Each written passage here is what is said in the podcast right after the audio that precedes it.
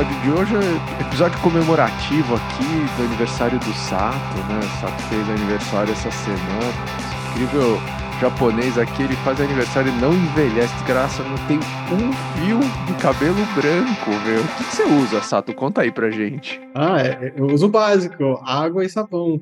Daniel. Usar muita coisa faz mal pro cabelo, você sabia? E cresci em 2000 também, porque tá pretão. Não, não, o meu ainda é natural, Ricardo. Eu tenho certeza, assim, que vai ficar branco um dia, né? Meu avô, com 90 e poucos anos, ele tinha cabelo branquinho, né? Mas meu pai ainda é grisalho, tem 80 anos, então uma hora eu tenho certeza que vai ficar grisalho branco. Mas cabelo acho que é uma coisa que eu não vou perder nunca.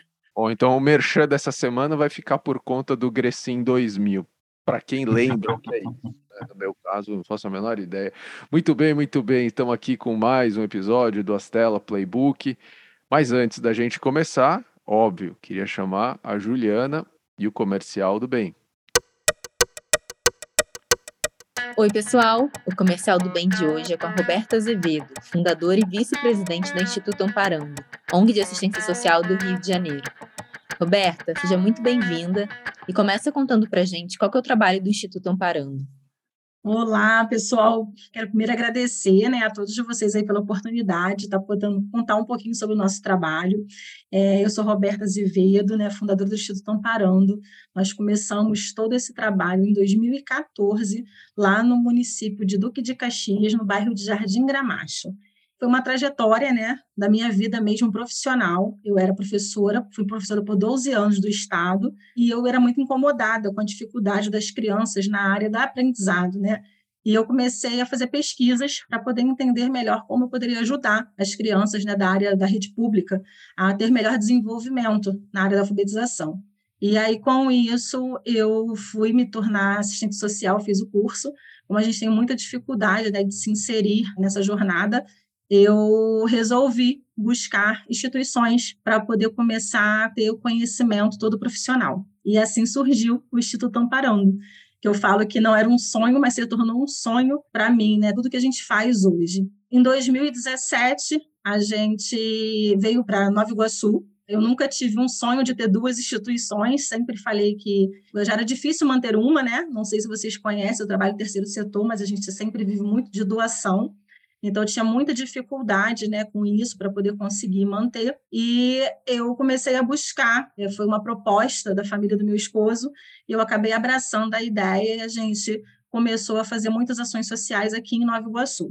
Nossa história começou em Jardim Gramacho, mas devido à pandemia e o nascimento do meu filho, né, a gente teve que, eu tive que optar aonde que seria melhor, porque ele é prematuro, depende muito de mim e a gente resolveu ficar aqui só em Nova Iguaçu, que era mais próximo, próximo da família, onde a gente teria mais ajuda, a gente conseguiria continuidade. Com isso, eu comecei a fazer muitos cursos de gestão e a gente hoje né, faz um trabalho bem efetivo aqui. A gente hoje consegue um financiamento, a gente não trabalha é só com voluntários, a gente tem muita gente hoje que consegue, né, como primeiro emprego, gente da própria comunidade, é, gente que complementa a sua renda ou é como o Instituto Uma Única Renda. É, com muito estudo, a gente hoje conseguiu né, entender toda a nossa missão, nossa visão, nossos valores institucionais, nossos objetivos, e a gente tem dois programas né, aqui no Instituto Amparando Terceiro Setor, que é o programa da educação e o programa da assistência. Aqui é água de poço, então a gente tem que ter água mineral para as crianças, alimentação, a gente fornece assim, em torno de, de 2 a 3 mil lanches por mês. Então, assim, contabilizando isso, acaba ficando um custo alto, porque a gente não quer só oferecer biscoito todos os dias, a gente oferece pão, a gente oferece fruta, a gente oferece mingau. Então, isso acaba trazendo um custo bem maior para a gente, né? Eu digo que de desde 2014, né, até o dia de hoje, a gente já tem em torno aí, a gente fez os cálculos, até o ano passado, quando a gente fechou, a gente estava chegando a 20 mil atendimentos. Então, a gente está bastante gente que a gente vem trazendo, assim, a cada ano, né? Imagina você atender 20 mil pessoas por ano, somando isso desde 2014, olha quanto que a gente já trouxe, né? Muitas crianças lá de 2014 estão entrando no mercado de trabalho, tem crianças que já fez prova para a Marinha, tinha crianças que a gente pegou que não tinha documento. Então, a gente vê toda a nossa trajetória. E cada ano a gente vai se surpreendendo com tudo que a gente vai criando. Então, a gente começou com reforço, a gente começou com umas atividades extras, e hoje a gente conseguiu essa trajetória porque a gente viu a necessidade de que a gente só pegava crianças de 4 a 12 anos. A gente é igual, a gente tem que estudar, tem que batalhar pelos nossos direitos. Então, a gente mostra muito isso para eles e é gratificante. Quem conhece o terceiro setor acaba se apaixonando, ainda mais quando você consegue ver resultado no que você está fazendo. Muito legal, Roberto, incrível. E conta para quem está ouvindo a gente quais são as formas que as pessoas podem ajudar o Instituto Amparando. Então, eu sempre falo que a gente não escolhe doação. A pessoa ajuda, é por isso que eu sempre chamo para conhecer primeiro, para ver como a pessoa quer ajudar a gente. Então, a gente aqui, a gente. A única receita fixa que a gente tem é o apadrinhamento mensal, que é em torno de 50 reais por mês, que as pessoas podem estar ajudando, né? É, a gente também fez agora o investidor social, que você pode doar a partir de um real. O que, que é um real? Né? A gente fala, a gente tem 5 mil seguidores. Se cada um seguidor desse der um real, é 5 mil reais que a gente tem por mês, que é o fixo que mantém a gente. É, quer ajudar o Instituto Parando? Vem conhecer, veja todas as formas e vê aonde você se sente mais à vontade para poder doar, seja financeiramente ou seja através de doação. O negócio é fazer o bem sem olhar a quem. Sem dúvida, Roberta. Muito, muito obrigada pela sua participação. E a gente fica aqui com o comercial do bem dessa semana. Até semana que vem. Obrigado, Ju. Super bacana essa iniciativa e todo mundo sabe, indicações super bem-vindas, comercial do bem, arroba astelainvest.com, investe com T mudo. E muito bem, vamos lá. Nosso convidado hoje, Ricardo Duarte um dos founders da Beacon. É um daqueles nossas primeiras entrevistas, né? Então, você procurar pelo Ricardo aí, você vai ver que ele é um cara muito conhecido. Acho que quase deve conhecer praticamente todos os grandes founders brasileiros, mas é a primeira vez que a gente tem oportunidade de estar tá ouvindo ele, então de cara já já queria super agradecer você ter topado gravar com a gente. Eu sei que você é um cara bastante reservado, torcedor do esporte. Meu pai vai sorrir de alegria numa frase dessa. Aí sim. Então, para a gente começar, Ricardo, conta para todo mundo aqui que está ouvindo quem é você e também conta um pouquinho do que é a Beacon hoje. Legal. Bom, primeiro, queria agradecer aí, Dani, é, Sato, parabéns. Muito legal estar tá aqui com a família Stella. Como o Dani comentou, sou um cara que julgo discreto e, mais do que isso, a gente tem um business discreto que sai literalmente nesse minuto do stealth mode primeira declaração aqui, Beacon Pública. A gente está feliz de estar no palco aqui com vocês. Obrigado. E aí, só, acho que começando trás para frente, né? Acho que comento um pouco da minha história, mas falando sobre a Beacon rapidamente. Basicamente, a gente nasceu com o propósito de construir uma fintech e ser o private banking digital dos fundadores de startup. A ideia é que a gente construa naturalmente algo que possa ser escalável, algo que possa ter um diferencial competitivo, interpretando e entendendo essa jornada, porque ela é uma jornada muito específica, muito ilíquida, muito longa, muito incerta. E aí, quando eu falo um pouco mais aí sobre por que, que a gente criou a Bico, de onde a gente veio, né, remete, na verdade, às histórias pessoais de três cofundadores que tinham um atributo muito comum, que era o desejo de ajudar a figura dos fundadores. Né? Eu tive chance aí de estudar no INSPER, uma escola que eu tenho bastante orgulho, conhecer ali o mundo da economia. Estava brincando com o pessoal aqui que, basicamente, a faculdade de economia te ensina o porquê não empreender. É verdade que a frase de que não faz sentido empreender é sua? Pô, não sei, eu deveria estar lá junto dela, porque você estuda, você vê que é um país difícil, você vê que putz, o jurídico é complexo, durante muito tempo a cultura era desafiadora, e ainda assim tem gente boa que vai lá, faz e acontece. Eu, pessoalmente, sempre tive admiração por esse tipo de história. E aí, quando eu tive chance de aí construir minha carreira no mercado financeiro e mais recentemente no mundo do venture capital para depois empreender. Eu tive o benefício de conhecer dois caras extraordinários. É, um é o Thiago Laffer, amigo aqui da casa, já teve chance também aí de falar na Stella Playbook, então uma honra aí dupla para casa. E o Igor Piquet, que estava lá na Endeavor. E aí tem uma história curiosa sobre o Igor, porque quando eu liguei para ele, depois de falar com o Thiago, eu falei, pô, Igão, uma ideia legal aqui de fazer o nosso novo para fundador e aí o balde de água fria, né? O Igor já mandou uma, pô, mas não vai funcionar. Já ouvi essa história um zilhão de vezes, todo mundo vem aqui, fala que tem uma ideia melhor que sei lá quem, não vai funcionar. Eu falei, porra, peraí, vou ouvir a gente aqui, tem um caminho crítico legal. E aí, resumindo, né, voltando no conceito da Beacon, a gente viu um mercado massivo, monstruoso, Acho que uma cifra que nos impressionou, a gente está falando de 850 bi de revenue pool na cadeia de wealth management, mas uma cadeia que ainda não sabe lidar com esse mundo ilíquido empreendedor. Então, quando a gente começou essa história, a gente decidiu atacar um primeiro problema que para a gente era crônico, que tem a ver com a diversificação. Então, a gente criou como nosso primeiro atributo, nosso primeiro produto, um equity pool, que eu tô aqui posso explicar depois com mais calma, atraímos gente incrível, alguns pratas da casa, né? O Lombardo aí que trouxe a superstição aí do Chalfon da primeira entrevista aí volta. A gente fica feliz que ele também está com a gente. Claudião da Advance, Iga da Home, o Ray da Cayenne. Então a gente tem vários aí dos dos Astelas conosco, estamos felizes com eles, além de outros aí do mercado que a gente também tem, obviamente, admiração. Né? E a nossa essência, né, só explicando rapidamente o produto para dar sequência, é permitir que os fundadores invistam através do equity deles. Então, a gente construiu um grupo de fundadores que contribui um pedaço razoavelmente pequeno do seu equity. Uh, com isso, eles constituem um portfólio super selecionado e curado, obviamente, com a nossa ajuda. E um atributo mais legal, e eu acho que uma das coisas que mais foi interessante para a gente para o ecossistema, é, vírgula, é, toma essa e gão, agora funciona, é a nossa comunidade porque ela é uma comunidade única em que todo mundo ganha, todo mundo está lutando juntos para fazer aquilo acontecer. Então, a gente está bastante feliz com essa dinâmica. É, a gente tem um sonho através dessa da empresa e dessa construção, que é permitir que os fundadores tomem riscos mais inteligentes e fiquem mais longos na sua jornada, né? Construam negócios mais robustos sem ter, uh, seja o early exit, seja uma necessidade de liquidez precoce, a que a gente espera resolver. Mas dito isso, a gente está super feliz nessa empreitada. A gente busca aí esse espaço aí como private banking para os fundadores. E como disse o Paulo Veras, também que teve chance de atrair como um dos nossos investidores, aí queimou as caravelas. Agora a gente tem que fazer acontecer, atravessamos o Atlântico e vamos embora, mostrar que é possível empreender e ter sucesso. Não tem mais jeito, no turning back. E Ricardo, super legal contar um pouco da Beacon, mas da sua vida pregressa, acho que você teve assim uma experiência muito grande, né, com M&A, enfim, founders, né, todo esse mundo de empreendedorismo. E eu queria explorar um pouco isso, meio que de trás para frente, né? Como que você enxerga um pouco esse momento do empreendedor, né?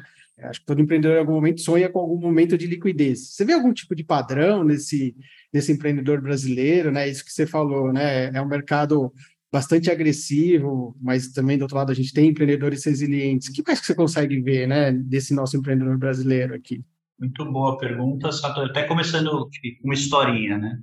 A gente teve chance uh, na história da Beacon de atrair uh, um grupo bastante robusto, volume até alto de founders como nossos anjos, aqui, mais de 60 pessoas físicas, sem abrir nomes para não ser indiscreto, mas aí um deles, quando a gente foi captar, ele falou: Ricardo, pô, adorei a história, adorei a visão, quero investir, mas quero te contar o porquê. Ah, legal. Isso é ótimo que eu vi, né? Sempre interessante ter a perspectiva aí do investidor, do founder que tem experiência, etc. Falou, cara, porque no dia que eu fui assinar a venda da minha empresa, eu devia seis meses de aluguel. Eu assinei, eu recebi a TED, né, na época, né, acho que não era Pix ainda, eu podia comprar o prédio. E, acho que somatória tudo isso, né, a questão aí do momento líquido, líquido, né, na saída, esse mesmo fundador quase quebrou algumas vezes. Então, assim, acho que tem uma expectativa ou uma construção aí por trás do que você está chamando de padrão, que é, primeiro a gente tem que voltar para trás e pensar no design dos fundos, né? Você decidir pelo VC track. O que, que significa isso para o empreendedor?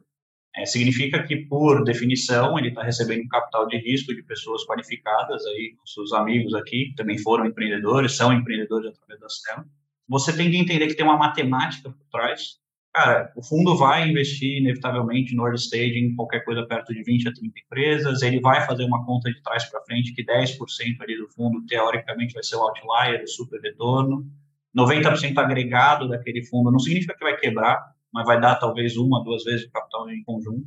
E aí, quando a gente volta para a questão de padrão, a gente levantou alguns dados aqui, né? A gente teve a chance de fazer uma análise em parceria com a Distrito, uma base de dados bastante robusta, aí, quase 3 mil empresas que captaram alguma natureza de capital de risco. Um primeiro aspecto de padrão, antes de chegar na saída, é só aproximadamente 40% das startups se graduam entre rodadas. O que, que quer dizer isso? Putz, você levantou um seed, provavelmente 40% das empresas vão passar de fase, 60% vão estacionar o carro, seja para uma saída, seja para fechar a porta, seja, infelizmente, para talvez quebrar. O outro padrão, e aí já olhando para a saída que nos impressionou, é, e converge também com o estudo da Spectra que eu comento na sequência, cerca de 7% das empresas que a gente conseguiu mapear tiveram algum tipo de evento de saída anunciado. Óbvio, evidente que você tem várias situações que o mercado não necessariamente vai abordar ou trazer à tona por várias considerações aí de anúncio, mas ainda que a gente dobre esse percentual, ele é pequeno. Assim, então, psicologicamente é muito importante entender que esse funil, essa gravidade, ela é complexa. Né? E aí, acho que os dois últimos itens aqui, para também não ficar muito professoral, é, dentro do estudo da Spectra, não, certamente vocês são parceiros da acho que vocês já ouviu o Renatão falando aqui recentemente, 52% dos deals techs que estão mapeados no estudo deles, no mais recente, foram write-offs, foram companhias que não foram capazes de devolver dinheiro para o seu investidor de risco. E só 5% foram IPOs, mas aí já fazendo um link de uma outra questão de padrão, que demoraram 10 anos de holding period. Então, quando a gente volta para a dinâmica aqui do empreender e saída, a primeira construção lógica para a gente, ela é longa. A segunda construção, é, ela é incerta e arriscada. E aí, quando a gente fala, e aí vou falar em persona, né, a figura do fundador, todos os nossos principais indicadores aqui falam, o fundador tinha experiência quando começou, cinco anos ou mais, às vezes até dez anos ou mais de experiência, que eu acho que conversa bastante aí com a parte do portfólio que a gente conhece e tem é, relacionamento com vocês. A gente viu uh, que demora cerca de 7 a 12 anos até um evento de saída material, seja um IPO, seja uma grande saída. E último ponto importante, né, de dois aqui, um é, todo mundo fala do stage financing clássico, né, 18 a 24 meses, você vai fazendo a sériezinha lá, o abecedário, mas a gente mapeou que, na verdade, existem quase que três ciclos de quatro anos. É quatro anos como uma startup, quatro anos como um scale-up, quatro anos como uma empresa já em algum grau de maturidade. E é interessante, de novo, você começar a dimensionar isso, porque um dos aspectos finais de padrão de saída que tem dentro da nossa pesquisa é que, ainda que você vença tudo isso, é, só, de novo, 5 a 15%, se a gente quiser ser aqui otimista, vão ter o evento de saída material, e as saídas que a gente mapeou tem cerca de 6 a 10 milhões de dólares por fundador, que é muito bom, obrigado. A gente está num país em que, para você ser 1% mais rico desse país, você tem um patrimônio de 2 milhões de reais, então certamente você resolveu a vida. Só que você tem uma mediana de 2 a 3. Então, dentro desse espectro, a construção que a gente viu é, sim, gera um payoff positivo, sim, paga o risco empreendedor dessas pessoas físicas, é muito longo, é muito incerto. Então, essa foi um pouco da visão e padrão que a gente conseguiu mapear aqui sobre eventos de liquidez, pessoa física e fundador. Agora, Ricardo, no meio do caminho, vários founders acabam tendo secundárias aí, principalmente em série B, eh, alguma coisa assim. Você tem alguma estatística desses eventos e eles até aproveitam essas situações, né, até para voltar a reinvestir no ecossistema, retornando aí como anjo, tal. É uma coisa, é, inclusive bastante saudável. Assim, você consegue trazer algum tipo de, de estatística eu acho que não dá para afirmar como estatística, porque a gente não tem uma base grande o suficiente, mas a gente tem um amostral robusto, né? A gente tem uma rede hoje, uma quase 100 clientes já dentro do do Equity uh, somados em algum grau de sobreposição aí com mais de 60 anos como founders. Né? O que a gente mapeou é que essas saídas intermediárias elas vinham ocorrendo de forma bastante cadenciada, presente no ecossistema, principalmente até 2021, talvez um pedaço do começo de 2022, momento em que o mercado certamente acelerou, ficou mais agressivo dentro dos grandes números que nos apareceram, os founders que conseguiram atingir séries B ou Cs, que tinham dentro da rodada de liderança, principalmente fundos gringos mais agressivos, conseguiram fazer liquidez parcial, ordem de grandeza 500 mil dólares até 2 milhões de dólares como universo por cabeça. O único problema, e aí nesse aspecto talvez acho que eu chamaria de alerta, é que essa secundária está vinculada exclusivamente ao evento da rodada, então, você não consegue ter uma, uma, uma, secundária a qualquer momento, em qualquer instante, buscar liquidez, ainda que a sua companhia esteja performando indo muito bem, obrigado. É, o segundo ponto, para mim, do ponto de vista dessa liquidez, é que quando a gente pensa no founder buscar ela, ela tem que ser muito bem gerenciada. E, historicamente, ela ocorre quando as rodadas estão oversubscribed, ou seja, no mercado que está mais ativo, mais agressivo, que não necessariamente é o que a gente espera na janela agora ah, vai continuar acontecendo em alguma medida, principalmente para as companhias que têm a uh, melhor performance, o founder que tem o melhor diálogo com seus investidores atuais ou novos dentro da rodada? Eu acredito que sim. É, o problema para mim é que o gatilho que motivou né, o oversubscribe, etc., talvez fique mais difícil. Acho que tem menos atividade, naturalmente vai ter menos secundário. Boa. Você falou da persona, né? A gente aqui, quando vai fazer o primeiro cheque, a gente, é público isso, né? A gente fala né, do first timer, do executivo, do Mafia Tech e do Super Founder, né? A gente sempre analisa por essa ótica e toda a nossa estatística aí já de 15 anos está é, baseada em cima disso, né? Do teu lado, quando a gente fala da liquidez, você consegue trazer alguma correlação com essas personas, né, de quem consegue chegar com mais frequência na liquidez, ou mesmo talvez vocês tenham pessoas que vocês mesmos desenvolveram, até porque o período é longo, né? O cara começa de um jeito, obviamente termina de outro, né? Interessante a pergunta. É, e só lembrando, né, como a gente está tratando do lado patrimonial, pessoa física, né, a gente tem que olhar a mesma figura, é, mas sob outra, talvez, ótica. E o, acho que tem dois eixos que a gente conseguiu mapear aqui. O primeiro dele tem a ver com idade e família. É, então, de um lado do eixo, você tem o founder jovem, inclusive cuidado da palavra, meio hypado, captou bem razoavelmente cedo, etc., e que não tem filhos. Do outro lado do espectro, nessa, vamos chamar outro lado do eixo, a gente tem founders maduros que já tiveram filhos, eventualmente estão casados. E esse atributo para a gente foi muito assim característico, né? O primeiro grupo dos jovens, eles têm uma propensão a risco quase irracional. É uma crença do vou para as cabeças, vou para brigar para fazer acontecer a qualquer custo, de qualquer maneira, vírgula, ah, se tudo der errado e eu quebrar, eu volto para casa dos meus pais. Com mérito ou sem mérito, não estou discutindo isso daqui, mas o ponto em perspectiva é, existe uma perspectiva, um elemento risco que tem que ser percebido de uma forma muito diferente o founder mais maduro, é, principalmente que tem família, para a gente ficar claro que quando você está discutindo a medida risco da vida dele, empreendedora, seja ela líquida ou ilíquida, né, como dinâmica, ele pensa diferente. Ele pensa que, pô, se eu quebrar, eu ter que pagar o boleto da escola dos meus filhos. Né? Se eu quebrar, eu, putz, eu tenho uma questão mais ampla aqui como desafio. E o outro eixo, assim, já mudando Prisma, a gente percebeu, né, e esse é mais difícil de ter uma leitura clara e não depende necessariamente de idade ou família, que tem a ver com pensamento de longo prazo e resiliência. Então, que eu brincaria do atleta olímpico e o atleta amador de fim de semana. Pô, o atleta olímpico é aquele que sabe que, pô, demora quatro anos até você chegar na Olimpíada, que você tem que brigar todo dia para treinar, que tem que ter regramento do ponto de vista da tua alimentação, tem que estar tá treinado, etc. E do lado, o, amador de final de semana é o cara que joga uma vez por semana tênis, acha que é o Roger Federer e está balando. E aí, obviamente, a convergência disso, do ponto de vista patrimonial, está em como você acredita que seu patrimônio é nutrido e como ele vai crescer ao longo do tempo. De um lado, você tem alguém que acredita fortemente numa visão mais portfólio, mais longo prazo.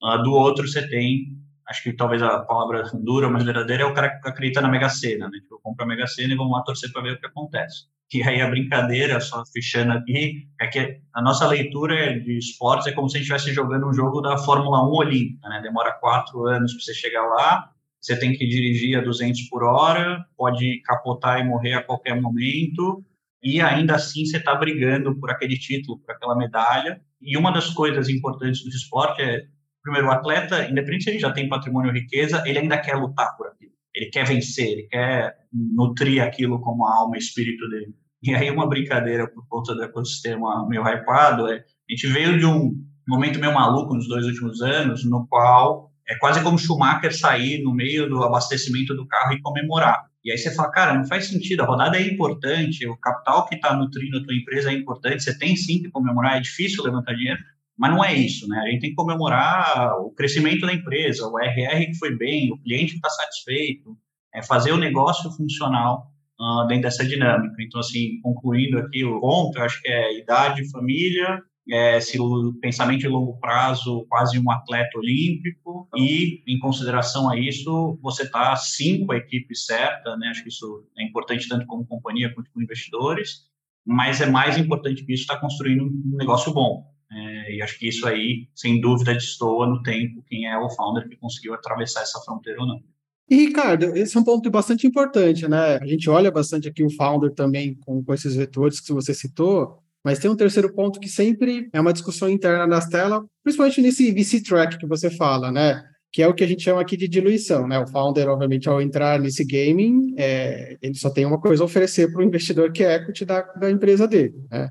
E acho que é isso um pouco do que você trouxe, né? Os 93% das companhias ou vão ter uma saída não tão boa ou vão encontrar algum desafio no meio do caminho. Como que você vê um pouco essa questão do equity, né? É, o balanceamento disso de longo prazo afeta muito né, os founders no momento de saída, isso acelera esse desejo de saída, sim ou não? O que, que você tem falado, inclusive para todo mundo que está junto com vocês dentro da Beacon? Acho que é um bom ponto, porque ao abraçar o VC Track, você, como fundador, tem que ter a humildade e o entendimento que você está fazendo um trade-off entre ter uma parcela menor de um bolo maior no tempo. Essa é a crença, essa é a razão pela qual você uh, decidiu primeiro se diluir no sentido de atrair os seus cofundadores, porque obviamente você vai ter ali uma divisão inicial sobre isso. E do outro lado, você também tem a diluição do capital e do talento através do stock option que você vai ceder no tempo, né? Então, quando você coloca isso numa dimensão quase matemática, é, inevitavelmente você vai sair da sua companhia é, como minoritário. Né? Então, acho que essa é uma função meio óbvia de quem está vivendo o VC-Track, quem está no ambiente das startups, mas para o fundador, muitas vezes, isso afeta o emocional, né? A sensação de que você está perdendo propriedade. E, na verdade, eu acho que o melhor equilíbrio, os melhores fundadores são aqueles que não perdem o senso de dono, não perdem a visão sobre os seus negócios e, ainda assim, entendem o jogo e a troca que você comentou. Acho que quando você está fazendo essa troca capital versus equity, mas permitindo que o seu negócio cresça na velocidade da Fórmula 1 aqui a 200 por hora, é, esse payoff tem que ser bom para todo mundo. É, numa conta meio padeiro e matemática, a gente tentou investigar os cap tables aos quais a gente de alguma maneira tem exposição. É, fica muito claro que ao longo da jornada é muito pouco provável que o fundador vai levantar menos do que três a cinco rodadas. É, vai fazer lá o seu pre-seed seed, vai fazer a tua série A, série B, provavelmente se ele tiver um caminho robusto, no mínimo uma série C.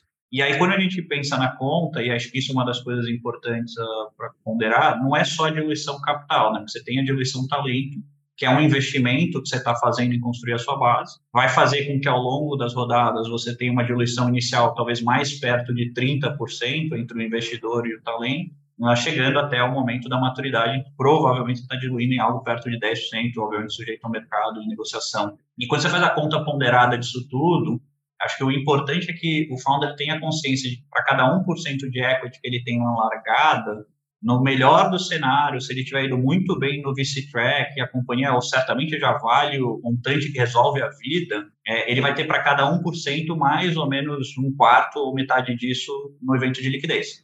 Então, assim, essa é um pouco da matemática direcional que a gente entende e acredita. Óbvio, evidente que você está sujeito ao padrão em momento de mercado, né? então o mercado está mais austero, certamente as diluições vão ser mais agressivas, o capital está mais caro, tem menos investidor, menos capital turista, né? que muitas vezes acaba trazendo aí talvez assimetrias de valuation.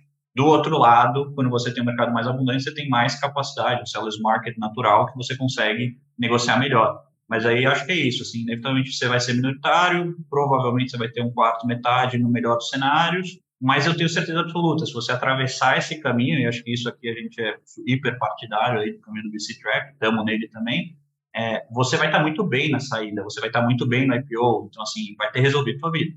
Lembrando de novo, super difícil chegar lá. Ninguém está dizendo aqui que o caminho está dado, só porque a gente sabe qual é o caminho. E, Ricardo, conectando esse tema com uma coisa que me parece bastante próxima, né? A gente é bem fã aqui do professor Noam Wasserman, né? Que era de Harvard, agora está numa universidade lá em Israel. Ele escreveu aquele livro Founder Dilemmas, né? E um dos capítulos basicamente trata sobre o split de equity entre os founders logo do início da jornada, né? A gente sabe que muitos founders optam por uma divisão hermana, né? 50-50 existe bastante literatura, a própria base de dados do professor Wasserman é aberta, né? Acho que são mais de mil cap tables. Que visão vocês têm sobre esse tema? Vocês chegam a recomendar alguma coisa? Como é que isso impacta lá na frente? Eu acho que tem um pouco até da nossa própria história, né? De como a gente atingiu o nosso cap table de origem, mas acho que talvez começando do receituário, né? Eu acho que equidade tende a não funcionar. As pessoas não são tipicamente iguais em termos, principalmente de papéis, responsabilidades e riscos. É, a gente tende a ver que o cap table saudável também tem a ver com uma relação de confiança entre os fundadores na sua origem. Né? Então, à medida em que você atribui o cargo, o papel, a expectativa, você consegue ter uma discussão madura sobre o cap table, isso necessariamente correlaciona com uma companhia que vai ser mais virtuosa e principalmente, acho que um aspecto crítico aí da literatura é não vai ter a briga dos sócios no início, né, que é razoavelmente mortal, né, quase um veneno, né, se os founders já brigam na largada, chegar no final vai ser difícil. É a maior causa mortes, né? É, e é difícil, porque pô, já é difícil empreender, construir, você ainda está lá com uma pessoa que deveria ser teu pô, braço direito, esquerdo, sócio amigo, e está discutindo, putz, é difícil. E aí, aí voltando para o equilíbrio, né, patrimônio e controle, acho que um aspecto importante de ponderar é, um, você está decidindo por algo que o impacto na tua vida provável é em 10 anos. É, aonde vai ser mais material a discussão de se você acertou ou não seu cap table.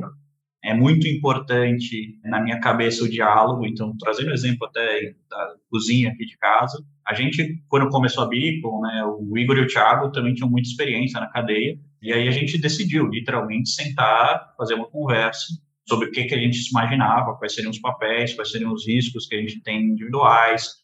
Muito importante lembrar do lado de risco que você não está só juntando sócios, você está juntando, entre aspas, a família deles, né, os atributos que ele vai ter de ansiedade, necessidade, equity versus caixa, tem vários outros dilemas aí correlatos a esse início. E aí o que eu diria que não é um receituário matemático, mas é buscar esse perfeitamente imperfeito, que eu chamaria. É isso, né? Para a gente foi, eu tenho certeza absoluta, se eu ligasse para cada um deles no dia seguinte, o cara ia estar, tá, perdão do meu francês, puto da vida, ele ia falar que ele deveria ter tido mais na discussão do equity, mas ao mesmo tempo ele estava perfeitamente feliz porque ele estava investindo na pessoa e na sociedade que ele acreditava. Então, achar esse equilíbrio quase imperfeito na largada e ganhar confiança nessa dinâmica é muito crítico. Então, assim, eu acho, um, fechando aqui, é ninguém vai estar 100% feliz com o primeiro capítulo. Dois, eu acho que ter equidade na largada é super perigoso.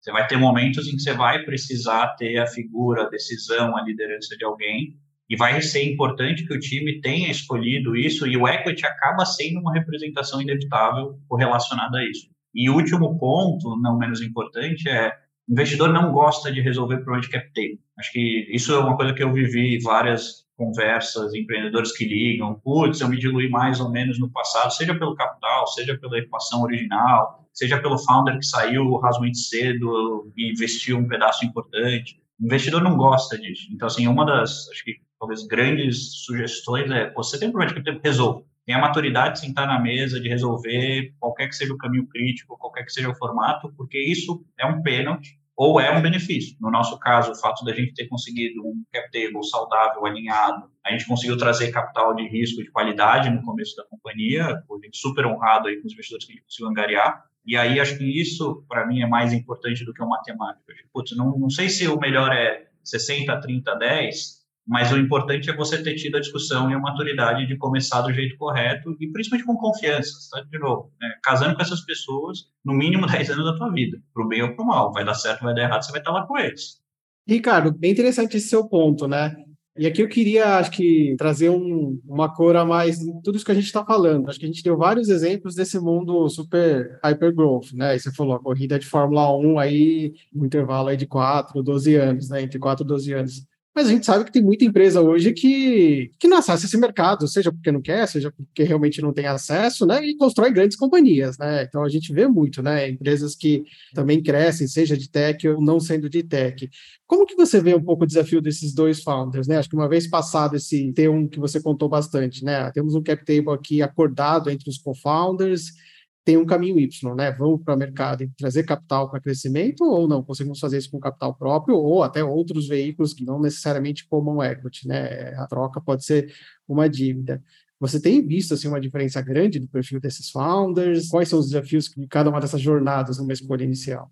Assim, o que a gente teve dentro da nossa prospecção, né, no primeiro produto que eu mencionei, o Equity Pool, a conversa com alguns fundadores que estão nesse modelo bootstrap, né, nunca levantaram com ninguém, é, basicamente se autofinanciaram, tipicamente através do faturamento, do crescimento do próprio negócio, ainda que crescendo num ritmo inicial mais lento, mas depois atingindo aí uma maturidade e principalmente geração de caixa, que acho que é um atributo que no meio das startups voltou a entrar em voga, né, uma discussão bastante sensível para o momento do ecossistema, Mas quando eu comparo, acho que a gente tem dois universos psicológicos muito distintos, né?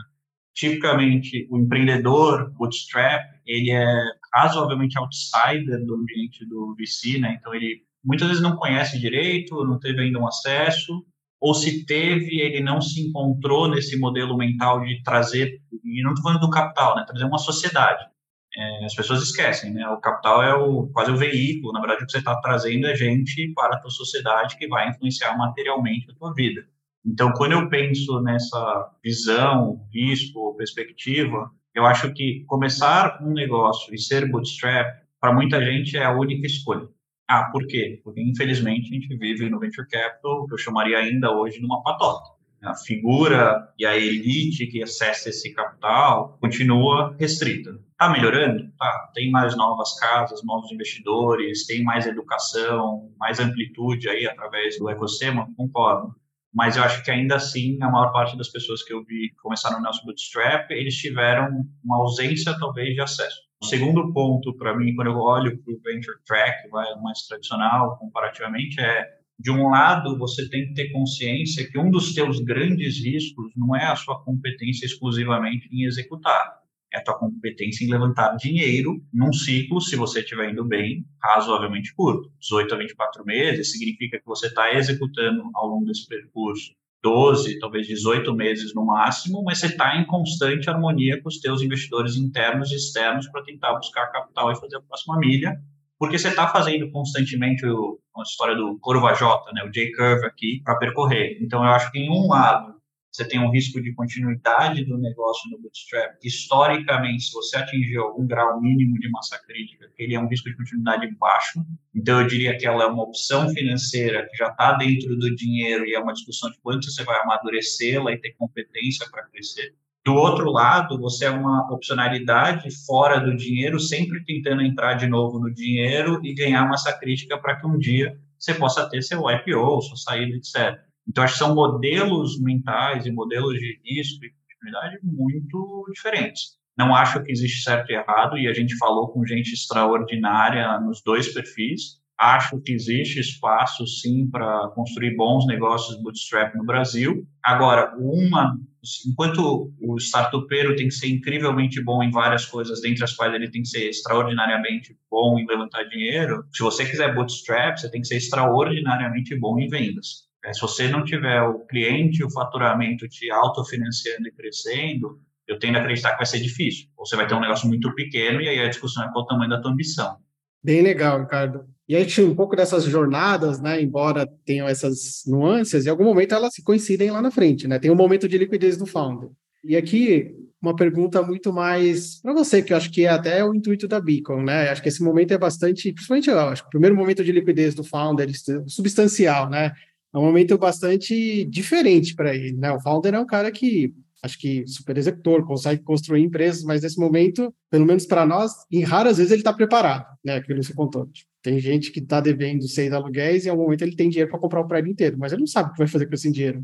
O que, que você tem trazido um pouco, né, para esses founders, né, em termos de preparação para esse momento? Porque isso não acontece em um dia, um mês ou um ano, né? Acho que é um objetivo de longo prazo e como que ele deveria se preparar para esse dia?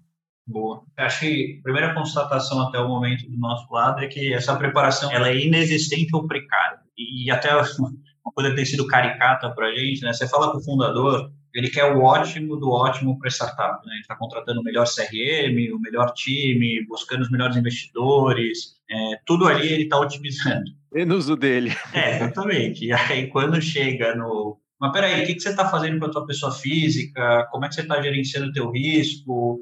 Onde é que está o teu patrimônio, seja ele mais líquido ou ilíquido, etc. E a resposta que a gente tem recebido de forma mais convencional é, putz, não tive tempo para olhar isso, não é minha prioridade.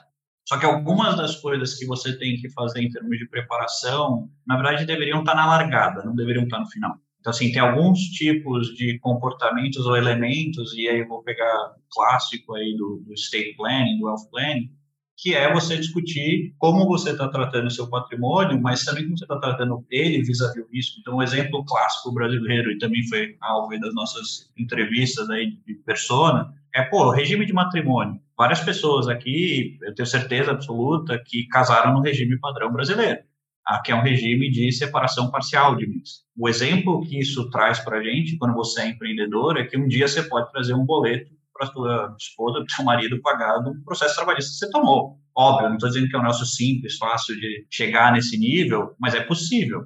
Então, quando você segrega o teu patrimônio dessa maneira, você também está atribuindo à contraparte aqui, a teu esposa, do esposa, teu marido, o risco da tua atividade. É, você quer dividir o bem na hora que você está bem, que teve a liquidez, etc. Cara, faz o que você quiser, zero grilo. Mas você precisa realmente cumprir com esse risco. E aí isso vale para vários outros tópicos, né? Sucessão, outro exemplo clássico que apareceu para gente. Todo mundo que tem filhos aqui, putz, é razoavelmente jovem ainda nessa indústria, na faixa de 25 a talvez 50 anos, né? Acho que é a maior parte dos fundadores hoje no espectro amplo.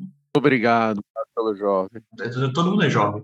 É, é uma questão de espírito. Mas o todo mundo que você fala de filhos, e aí você fala, cara, você entende qual é o processo no caso de um falecimento? Pô, bate na madeira. A gente ainda não teve uma tragédia dentro dessa indústria e espero e torço muito para que não aconteça, mas pode ser estatisticamente que vem. E aí você faz o quê? Você, tipo, puta, você está preparado para pagar um inventário que custa um percentual super caro aí do teu patrimônio e como é que a tua família, na tua ausência, vai ficar? Então, assim, voltando, acho que o planejamento não existe e ele não existe por um vício de indústria. É, não falta prestador de qualidade, tá? Acho que esse atributo a gente não quer falar, acho que a gente não nasceu para ser melhor do que ninguém nesse atributo, a gente nasceu para trazer mais cedo uma discussão muito crítica. A indústria hoje vive o dilema do qual é o FII que eu tenho de curto prazo líquido, né? Como é que eu ganho dinheiro hoje desse fundador que é líquido e muitas vezes não tem dinheiro para pagar as estruturas clássicas aí. Quando a gente olha para essa perspectiva, a primeira recomendação é fala com alguém, procura ajuda, levanta a mão e diz que você é um fundador que um dia sonha em ser puta, zilionário e o que, que você vai fazer até lá. Discute os riscos, né? Tipo, e se não acontecer, e se não acontecer, em que medida, né? Ah, se não aconteceu, mas eu tive uma saída parcial, não aconteceu, mas eu tive um equihire, não aconteceu, mas eu quebrei. Puta, qual é o espectro para lidar com isso e com quem você está falando sobre isso? Dentro desta ótica, é muito importante, friamente, né? matrimônio, patrimônio, sucessão, planejamento financeiro.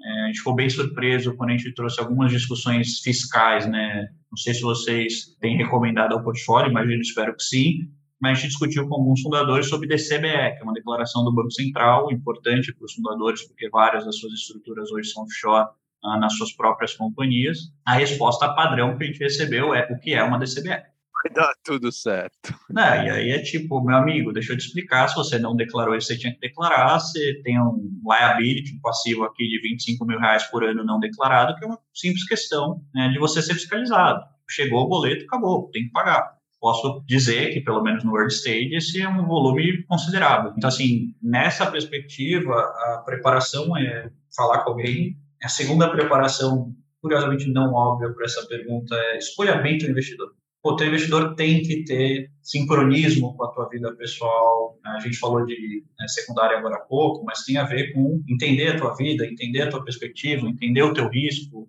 é aquela velha discussão que vai começar daqui a pouco do budget do final do ano e discutir qual vai ser o orçamento e pagamento das pessoas, etc. Está envolvida nisso daqui porque é o teu orçamento pessoal, é a tua principal renda e fonte. E eu tenho certeza absoluta que você ter um bom investidor e que seja não necessariamente parceiro da tua vida pessoal, não é isso que eu estou pedindo, mas que ele seja interessado em querer te ajudar nesse aspecto, é muito crítico. Né? Minha experiência é muito positiva quando você tem alguém com essa perspectiva.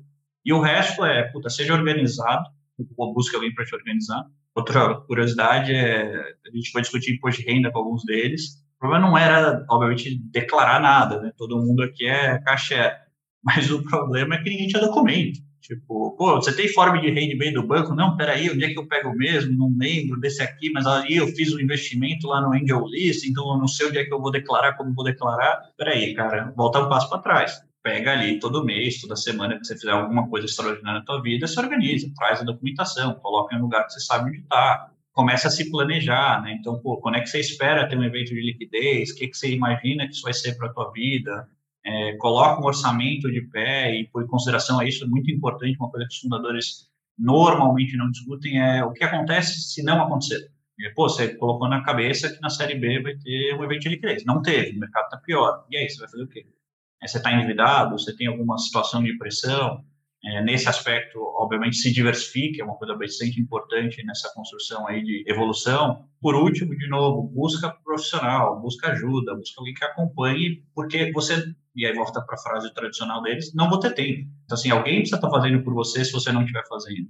E aí, quando a gente pensa nisso, os, os últimos pontos aqui, né, e aí fechando até um pouco o nosso merchandising aqui, a gente quer te ajudar nisso. A gente quer te ajudar a entender a importância de ter reserva de emergência, que é uma coisa que os fundadores, conceitualmente, a maior parte dos que a gente falou, não constituem. A gente quer que ele entenda a importância de trabalhar a diversificação, liquidez, e a gente sonha em poder aprimorar e construir novas alavancas aí para o ecossistema, obviamente sempre alinhado com os principais aí investidores do ecossistema, para que a gente possa fazer isso de um jeito fluido, alinhado, o propósito comum da Beacon e do ecossistema dos investidores é o mesmo, fazer as startups darem cada vez mais certo, crescerem cada vez mais, em consideração isso, os fundadores terem o benefício aí de colher uh, os frutos desse empreitado tão longa como a gente falou, né?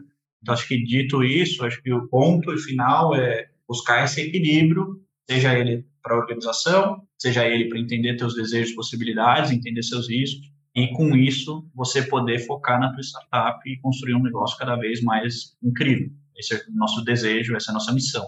Boa. Ping-pong? Boa, bora lá. Bora lá. Acho que vai, vai ser mais um jogo de tênis, hein, cara? Não sei se estou preparado para ping-pong. Vamos ver. Alô, Goiama. vai lá, Ricardo, o que você está lendo? Cara, eu estou lendo o Trillion Dollar Coach. Acho que para a gente é importante entender essa mentalidade de suporte e apoio, né? Beacon, como nome, veio muito mais do Lighthouse, né? De apoiar, iluminar e ajudar é, ali os barcos, né? Os founders aí navegando. Mas acho que aqui só um comentário rápido. Acho que o livro que mais me marcou dessa indústria do venture capital e recomendo é o Zero to One. Achei muito legal ver a cabeça lá do Peter Thiel na construção como empreendedor, como investidor. Foi a primeira vez que eu vi muitos dos conceitos. Uh, e aí aqui acho que é mais uma recomendação.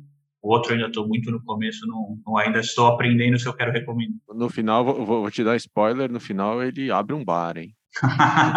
ele foge dos founders. Vai ter que ler até o... Quem te influenciou?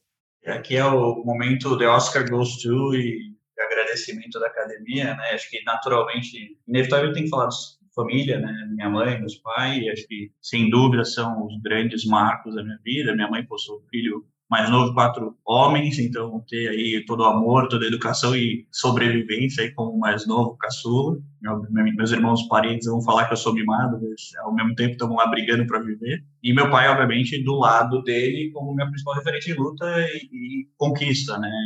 Veio lá de Recife, virou aí dentro da cadeia da, da área da medicina, né, os cargos mais importantes dentro da Universidade aqui de São Paulo, na Pinheiros, trouxe para o mundo privado um aspecto importante na construção dele, em como ele trabalha, no que ele acredita e como ele perpetua isso para os filhos. E aí, para não me alongar, acho que obviamente falar com a esposa, minha esposa é empreendedora, então tenho que fazer aqui também a menção a ela, porque é, é, bonita a história e a construção do que ela está fazendo. E aí acho que o último aspecto pessoal, para também me alongar, é, é, filhos, né? Acho que minhas filhas, minha filha mais velha já nasceu, a outra está encaminhada aí para o final do ano. É a transformação de vida máxima, soberana, que acho que alguém pode atravessar. E aí nesse aspecto aí já fugindo para o profissional e sendo bem rápido, Acho que tem dois grandes blocos na minha vida de influência. Acho que uma é o que eu chamaria do mercado financeiro barra private banking barra family office, onde acho que a, a escola da IGC, lá o André Pereira, que é um grande amigo, foi o primeiro cara que ensinou tudo que eu sei, a primeira planilha Excel bem feita da vida. Tive chance de trabalhar com gente muito incrível, extraordinária, a sociedade lá na época, o Luiz César Fernandes, que fundou o Garantico Atual. Mais recentemente, lá na Provence, é, puta privilégio, porque o Léo eu considero como o pai da indústria do private banking independente brasileiro. Quando ele fez isso ali através da Reding Grifo, depois foi vendida para o Credit Suisse, então ter trabalhado e convivido ali foi muito especial. E do lado da tecnologia, né, que acho que é a junção, né, no fundo, nada acontece por acaso, né? A Beacon é uma convergência de três histórias inicialmente, de um time hoje aí que está batendo 10 pessoas incrível, que tem muito orgulho. Mas vem o lado da tecnologia, né, que foi putz, a chance de ter convivido com o ecossistema de Israel lá na época com o Uriadoni, que era um sócio da JVP, que foi nosso sócio na época da Open, e o Oswaldo Barbosa de Oliveira e o Mauro Muratório, né, que são dois ex Microsoft, né, o Oswaldo depois LinkedIn ali com o seu para América Latina. Então, assim, sendo um pouco longo, mas uh, retratando aqui minha, minha gratidão, são essas pessoas que me influenciaram e me marcaram, principalmente o último mês eu acho que honrosa aí ao Mauro, que é quase um segundo pai, o cara que me ensinou, me abriu a primeira vez a porta para esse ambiente todo de tecnologia. Então acho que fica essa menção também. Animal. É um ritual do teu cotidiano que você não abre mão? Esse eu chamaria de uma neura do Ricardo, que é tentar responder o quanto antes e-mail, Slack, WhatsApp. Está cada vez mais complexo, mas ainda assim é um negócio que não dá para ir dormir sem fazer. E também a barba, né? Pô, a barba mais famosa do mercado. Que isso, ainda tá, hoje tá bem, velho. Amanhã tem evento, então tem que estar tá bonito.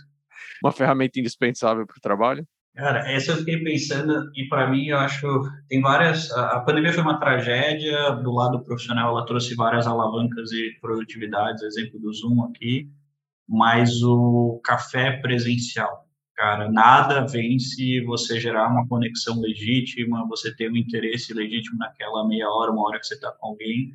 Para mim é um negócio que sempre me ensinou muito, assim, talvez seja a forma que eu mais aprenda, é falando com pessoas, tendo gente uh, que já viveu, que trouxe boas ideias, boas perguntas na mesa. Acho que é algo para mim indispensável. Boa. E para a gente acabar, qual que é o teu mantra? Qual que é aquela frase que você recebeu de alguém ou mesmo construiu sozinho e que você deve estar tá repetindo e passando para frente a todo momento. Essa foi da transformação de vida, né? Virar pai. É, e aí toda noite, desde que minha filha nasceu ali em 2021, eu sempre chego todas as noites para ela e falo, filha, agora a gente vai agradecer todas as oportunidades e todos os desafios do nosso dia, né? E muito no espírito de ensinar para ela, obviamente um ano ainda torço para ela propagar, mas espero que um dia ela chegue lá para os filhos dela, perpetuar aí a família, mas é sempre saber que vai ter desafio, sempre saber que vai ter coisa boa, e você tem que, no fundo, ter a luta de querer conquistar e continuar. Isso para mim é muito especial e é um negócio que eu gostaria muito que elas, né, agora vindo a segundo, continuem pela frente. Muito bom. Animal? Animal. Animal aí, Sato? Muito bom, Cardo. Parabéns, cara. Super história. Nada, obrigado vocês. De novo, somos é, discretos e agora não mais stealths, então estamos felizes de começar essa batalha aí mais pública através do principal canal aí, principal podcast do nosso país, do mundo empreendedor. Estamos felizes aqui, brigadão. Obrigado, Upgrade. Não sei se a gente é isso tudo, mas a gente se esforça e, e a gente tenta fazer direitinho. Super obrigado por você ter topado assim no primeiro minuto. Eu sei que o que vocês têm feito aí envolve um certo sigilo, né? Você está lidando aí com questões pessoais é, complexas e tudo mais, e acima de tudo, super obrigado por ter dividido tanto em tão pouco tempo aqui com a gente. Muito obrigado. Para todo mundo que está ouvindo, comenta, compartilha, manda um abraço, aquelas coisas, ajuda a turma lá do Comercial do Bem e até a próxima. Obrigado, pessoal.